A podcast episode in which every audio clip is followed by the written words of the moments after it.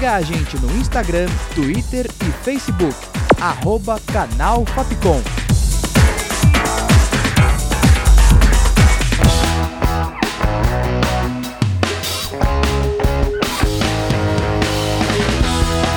Rádio Fapcom. O som da comunicação.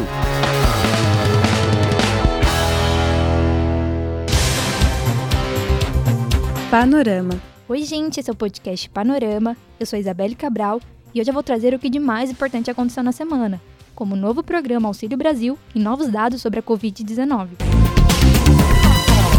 Nesta terça, dia 19, o Brasil completou exatos 10 dias de tendência de queda na média móvel de mortes por Covid-19.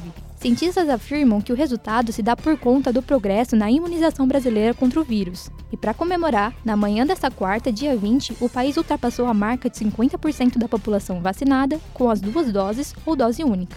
Panorama.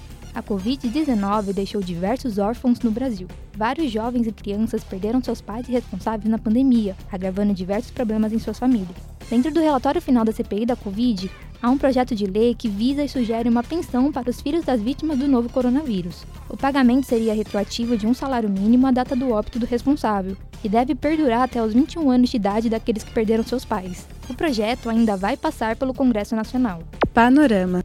Após adiantar 28 dias a segunda dose da vacina Pfizer para os jovens de 18 a 21 anos, o governo de São Paulo anunciou que vai reduzir de 8 para 3 semanas o intervalo entre as doses.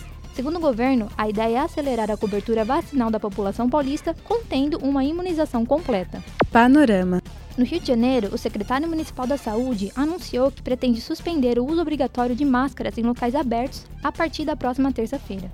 O plano é deixar de ser obrigatório o uso de máscara dos habitantes. A expectativa para esse dia é que a imunização completa atinja 65% da população da capital. Já o governo de São Paulo estuda o contrário. A capital paulista estuda manter obrigatório o uso de máscara mesmo após o fim da pandemia.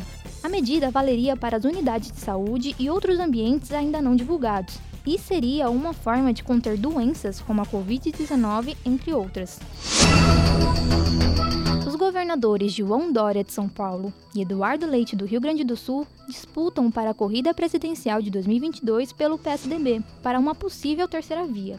Os dois participaram de um debate organizado pelo Grupo Globo, mas foram confrontados pelo apoio a Bolsonaro no passado e uma possível volta do Bolso Dória, união organizada de Dória e Bolsonaro. O clima de tensão entre os tucanos e Leite tem ganhado mais aliados no partido. Panorama. Nesta quarta, dia 20, após seis meses de investigação e com mais de 600 mil mortes pela Covid no Brasil, ocorreu a leitura do relatório final da CPI da pandemia, do qual muitos brasileiros aguardavam. O senador Renan Calheiros apontou no relatório que o presidente Jair Bolsonaro seja indiciado por nove crimes, dentre eles as acusações de charlatanismo, prevaricação, incitação ao crime, epidemia com resultado de morte e crimes contra a humanidade e responsabilidade.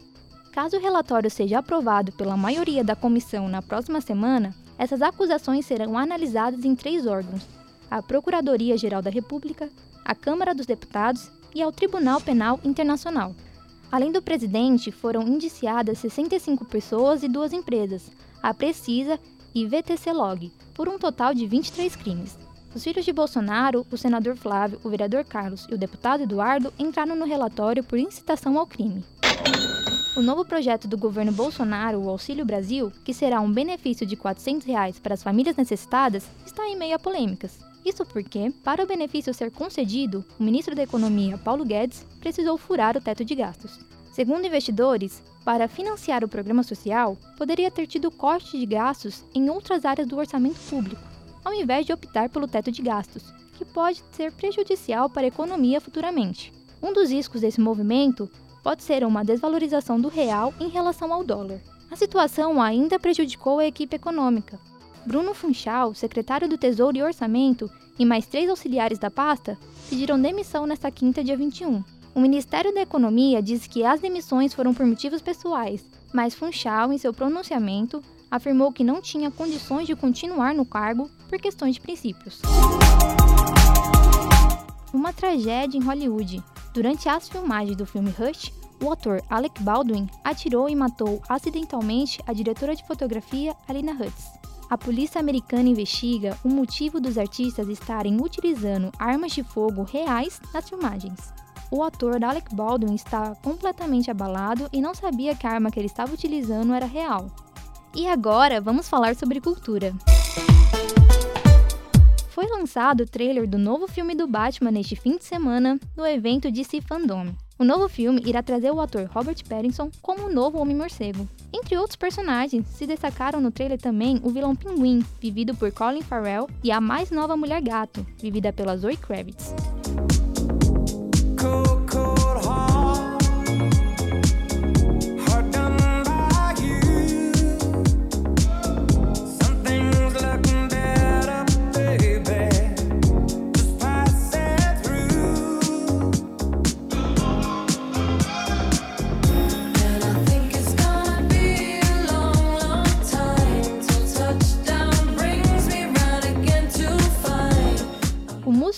Elton John, aos seus 74 anos, lançou mais um álbum do qual compôs e gravou durante a pandemia e à distância. The Lockdown Seasons conta com a participação de diversos artistas, entre eles Lil Nas X e Dua Lipa. O álbum será lançado nesta sexta, dia 22.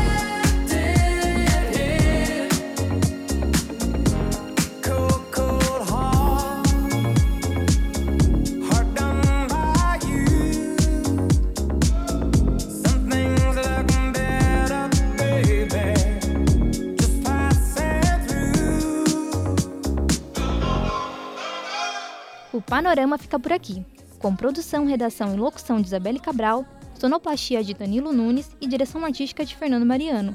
Essa foi mais uma produção da Rádio Fabcom 2021. O Panorama volta na próxima edição. É isso, gente. Tchau, tchau. Panorama. Siga a gente no Instagram, Twitter e Facebook. Arroba Canal Fapcom.